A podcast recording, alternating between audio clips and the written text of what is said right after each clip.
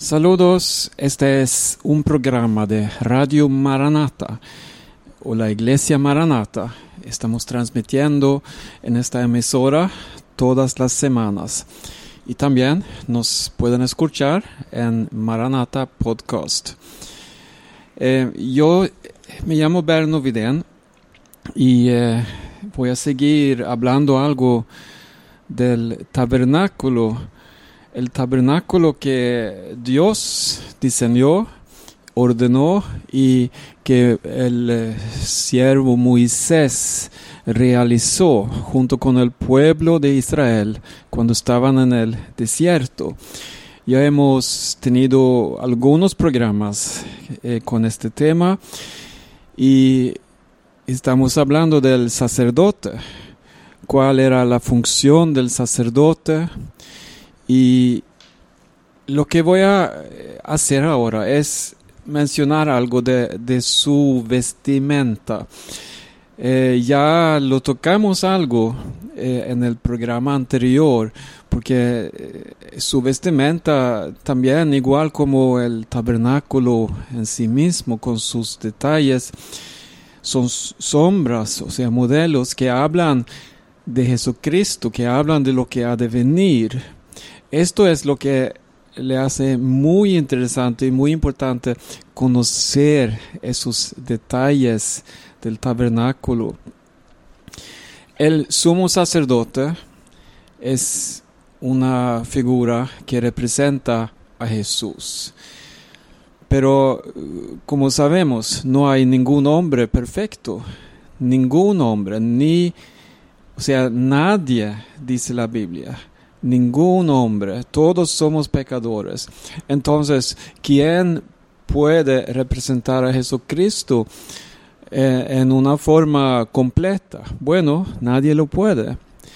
Entonces, el mismo sacerdote, aunque se exige mucho de él, como quiera, su persona no es suficiente. Entonces, vemos como Dios diseñó una vestimenta para el sumo sacerdote, igual como los sacerdotes, pero una vestimenta muy especial con muchos detalles y esos detalles nos narra también la historia de Jesucristo, el mensaje del Evangelio. Y eh, hoy vamos a tocar algo aquí, la vestidura eh, sagrada más antigua que conoce el mundo hebreo, o sea, de los israelitas, se llama el efod. Es una especie de, eh, como un chaleco, un delantal. Eh, y la Biblia habla de diferentes eh, efod. Hay, por ejemplo, un efod de lino que usaba los sacerdotes en general Podemos leerlo en 1 Samuel 22. También eh, podemos leer como el rey David usaba efod de lino simple en 2 eh, Samuel 6.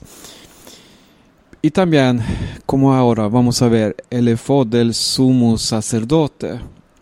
Este último era una vestidura corta, sin mangas, eh, confeccionada en oro y eh, que representa la realeza y gloria del reino divino. Grande, ¿verdad? Vemos por sus colores, eh, hablamos del oro y también tiene azul que señala la grandeza divina, tiene púrpura, símbolo de realeza y dominio universal. Y también leemos carmesí o escarlata, todo ello en lino torcido.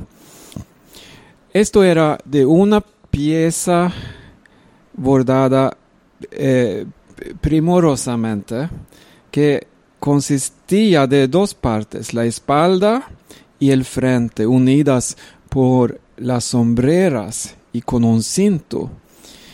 Y sobre cada hombrera había una piedra donde estaban grabados los nombres de los doce tribus de Israel.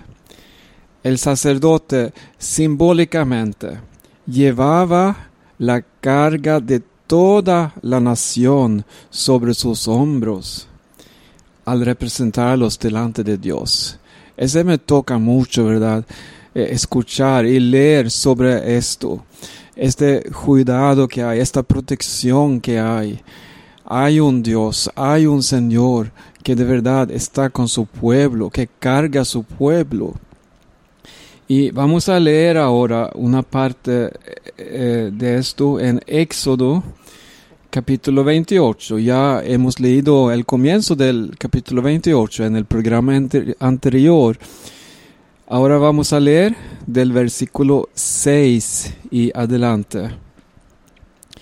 Y harán el efod de oro, azul, púrpura, carmesí y lino torcido de obra primorosa tendrá dos hombreras que se junten a sus dos extremos, y así se juntará y su cinto de obra primorosa que estará sobre él será de la misma obra, parte del mismo, de oro, azul, púrpura, carmesí y lino torcido.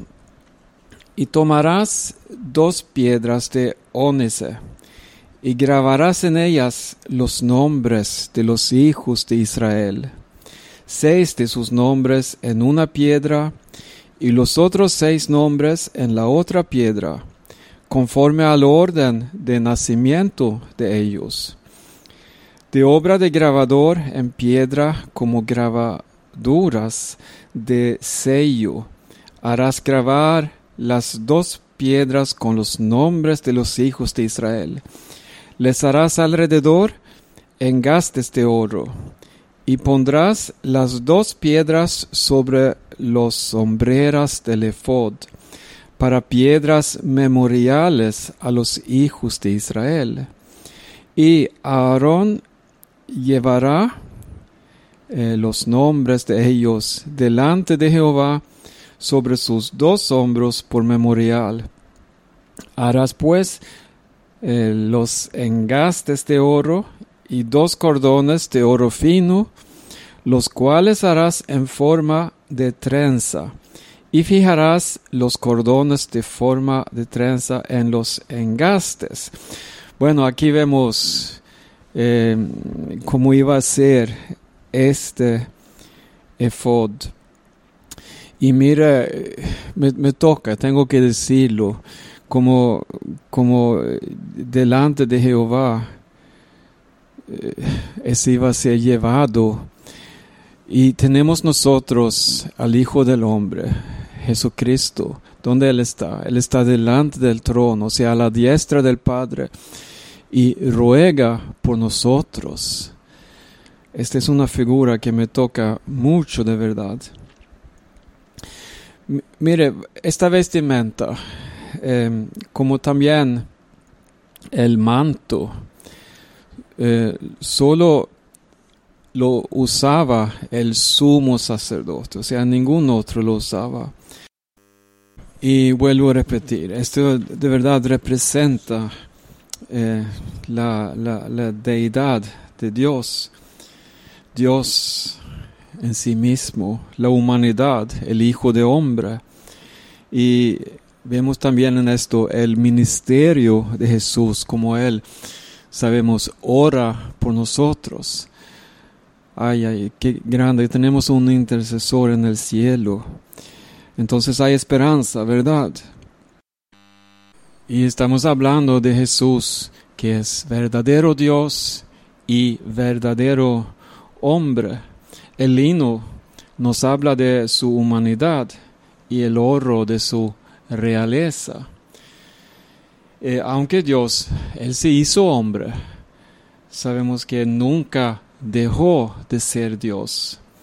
Y antes bien, Él fue el hombre perfecto y nunca conoció el pecado. Eh, dice así en eh, Hebreos, es un libro que narra el servicio del sacerdote en una manera bien profunda. Lea, estudia el libro a los hebreos. Dice en el capítulo 4, versículo 15, porque no tenemos un sumo sacerdote que no pueda compadecerse de nuestras debilidades, sino uno que fue tentado en todo según nuestra semejanza, pero sin pecado.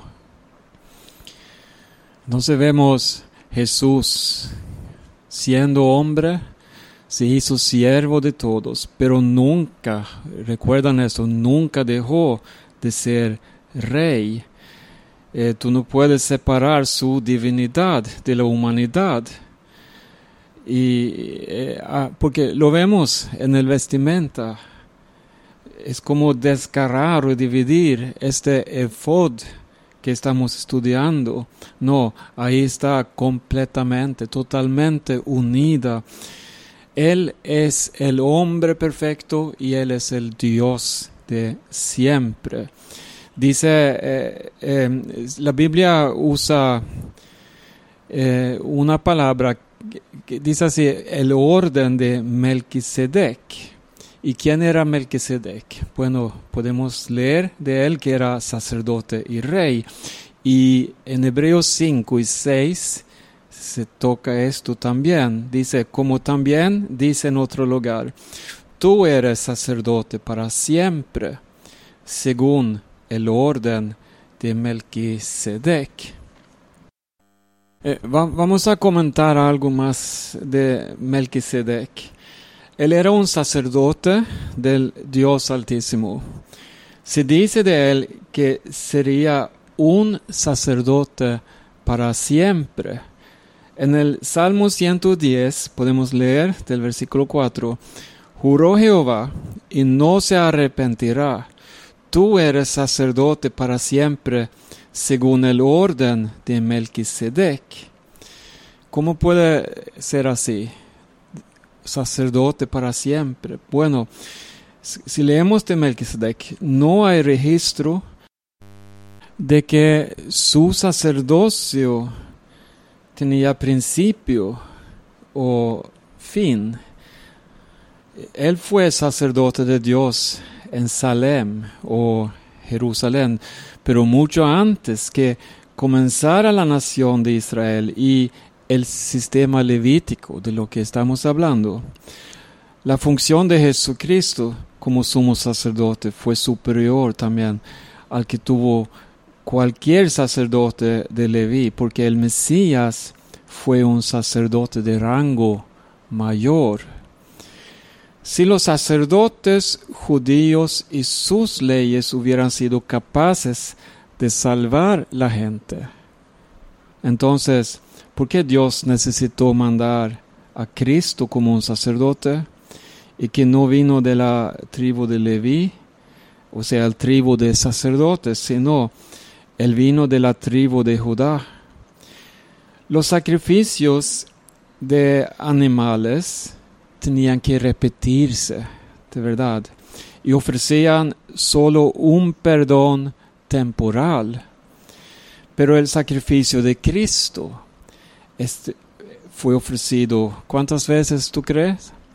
Una sola vez y da perdón total y permanente.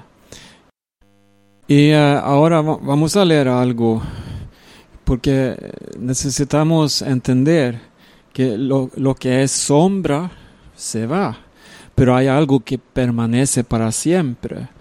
Y bajo el nuevo pacto, o sea, lo que vemos del Evangelio de Jesucristo, el sacerdocio levítico fue anulado en favor de la función de Cristo como sumo sacerdote. Ahora voy a leer eh, bueno, del capítulo 7 de Hebreos y leemos del primer versículo hasta el 17. Y mucha atención. Si tienes Biblia, ábrelo. Hebreos 7, versículo 1 hasta 17. Porque este Melquisedec, rey de Salem, sacerdote del Dios Altísimo, que salió a recibir a Abraham, que volvía de la derrota de los reyes, y le bendijo, a quien asimismo dio Abraham los diezmos de todo, cuyo nombre significa primeramente Rey de justicia y también Rey de Salem, esto es, Rey de la paz. Sin padre, sin madre, sin genealogía, que ni tiene principio de días ni fin de vida, sino hecho semejante al Hijo de Dios, permanece sacerdote para siempre. Considerad, pues, cuán grande era éste, a quien aun Abraham el patriarca dio diezmos del botín. Ciertamente los que de entre los hijos de Levi reciben el sacerdocio, tienen mandamiento de tomar del pueblo los diezmos según la ley, es decir, de sus hermanos, aunque estos también hayan salido de los lomos de Abraham. Pero aquel cuya genealogía no es contada de entre ellos, tomó de Abraham los diezmos y bendijo al que tenía las promesas. Y sin discusión, disculpe, sin discusión alguna, el menor es bendecido por el mayor. Y aquí ciertamente reciben los diezmos hombres mortales. Pero allí uno de quien se da testimonio de que vive, y por decirlo así, en Abraham pagó el diezmo también Levi, que recibe los diezmos porque aún estaba en los lomos de su padre cuando Melquisedec le salió al encuentro. Si pues la perfección fuera por el sacerdocio levítico, porque bajo él recibió al pueblo la ley, ¿qué necesidad habría aún de que se levantase otro sacerdote según el orden de Melquisedec y que no fuese llamado según el orden de Aarón? Porque cambiado el sacerdocio, necesario es que haya también cambio de ley. Y aquel de quien se dice esto es de otra tribu, de la cual nadie sirvió al altar, porque manifiesto es que nuestro Señor vino de la tribu de Judá, de la cual nada habló Moisés tocante al sacerdocio. Y este es aún más manifiesto, si a semejanza de Melquisedec se levanta un sacerdote distinto, no constituido conforme a la ley del mandamiento acerca de la descendencia, sino según el poder de una vida indestructible. Pues se da testimonio de él. Tú eres sacerdote para siempre, según el orden de Melquisedec leímos aquí hasta el versículo 17 del capítulo 7 de Hebreos.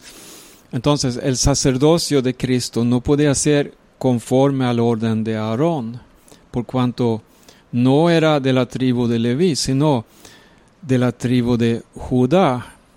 O aquí vemos también, eh, bueno, Judá era eh, el, eh, el tribu real, podemos decir de donde salieron los reyes, y por consiguiente tenía que ser conforme al orden de Melquisedec, o sea, rey de Salem, constituyéndose a la vez sacerdote y rey para siempre. Voy a citar unos versículos también, unas palabras de Jesús, pensando en la divinidad de Jesús. Vamos a escuchar lo que él mismo dijo en San Juan capítulo 10, versículo 30, él dice así, yo y el Padre uno somos. Este declaraba Jesús en varias ocasiones, la unidad, o sea, que Él y el Padre no hay diferencia. Él dijo también a uno de los discípulos que si me ha visto a mí, ha visto al Padre. Y en San Juan capítulo 8, versículo 58, Jesús les dijo, de cierto, de cierto os digo, antes que Abraham fuese, yo soy. Y vamos a leer también en el último libro de la Biblia, Apocalipsis 1.17. Este es el apóstol Juan que dice, cuando le vi caí como muerto a sus pies, y él puso su diestra sobre mí, diciéndome, no temas, yo soy el primero y el último. Voy a leer una cita más en eh, San Juan 14. Jesús les dijo, yo soy el camino la verdad y la vida. Nadie viene al Padre sino por mí. Si me conocieseis también a mí, Padre, conoceríais. Y desde ahora le conocéis y la habéis visto. Felipe le dijo, Señor, muéstranos el Padre y nos basta. Jesús le dijo, Tanto tiempo hace que estoy con vosotros y no me has conocido, Felipe. El que me ha visto a mí, ha visto al Padre. ¿Cómo pues dices tú, muéstranos al Padre? ¿No crees que yo soy en el Padre y el Padre en mí? Las palabras que yo os hablo, no las hablo por mi propia cuenta, sino que el Padre que mora en mí, Él hace las obras. Ya leímos lo que yo mencionaba antes aquí. Entonces, en su humanidad, Jesús, aun siendo Dios, dependió del Padre y del Espíritu Santo para llevar también a cabo eh, su ministerio. Eh, Jesús dijo en San Juan 5 y 30 así, no puedo yo hacer nada por mí mismo. Según oigo, así juzgo. Y mi juicio es justo, porque no busco mi voluntad, sino la voluntad del que me envió, la del Padre. Él dependía del Padre. Salía muchas veces de noche, subió las lomas. ¿Y qué, qué hacía ya? Bueno, oraba a Dios. Él, eh, estamos hablando de la vestimenta del sumo sacerdote y el efod eh, como ya hemos leído, era de obra primorosa y su hechura hermosa, aunque el hombre vio a Cristo sin atractivo, ¿verdad? Este dice la Biblia, el Padre lo vio en forma diferente, en toda su hermosura. Desde el comienzo de su ministerio, cuando Él caminaba sanando a los enfermos, cuando Él daba esperanza al pobre y al menesteroso, resucitando a los muertos y salvando a la humanidad en la cruz del Calvario. Mira, Él fue menospreciado, la gente miraba a Jesús como un perdedor sin valor, pero vemos Dios lo veía en forma diferente. Dios da valor lo que rechaza el mundo, ¿verdad? Y lo que no era nada eligió Dios para deshacer lo que se piensa ser algo. Dice en Isaías el capítulo 53, vamos a leer ahí también eh, del versículo 2, subirá cual renuevo delante de él, y como raíz de tierra seca, no hay parecer en él, ni hermosura. Le veremos más sin atractivo para que le deseemos. Así fue eh, la imagen, o sea, como, como el mundo veía a Dios, no había nada de hermosura nada. Él fue rechazado y bueno, vamos a terminar ahí en este programa y seguir más adelante con este estudio del eh, tabernáculo. Ahora eh, hemos visto algunos detalles de, de esta vestimenta del sumo sacerdote y cómo esto representa a Jesucristo. Estamos acercándonos en el estudio aquí eh, al mismo tabernáculo y su construcción. Y bueno, esto es un programa de la iglesia Maranata. Yo me llamo Berno Vidén y hay una página en internet, eh, se llama maranata.do, donde pueden escuchar también estos programas y también hay información como llamarnos si tienes preguntas o si quieres eh, comunicarse con nosotros, también presentar peticiones. Sabemos que Dios escucha oración, de verdad. Eh, hasta aquí mis palabras para hoy.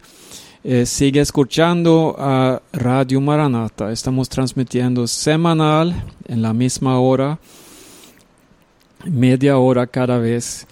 Y Dios les siga bendiciendo a todos. Hasta aquí, bendiciones.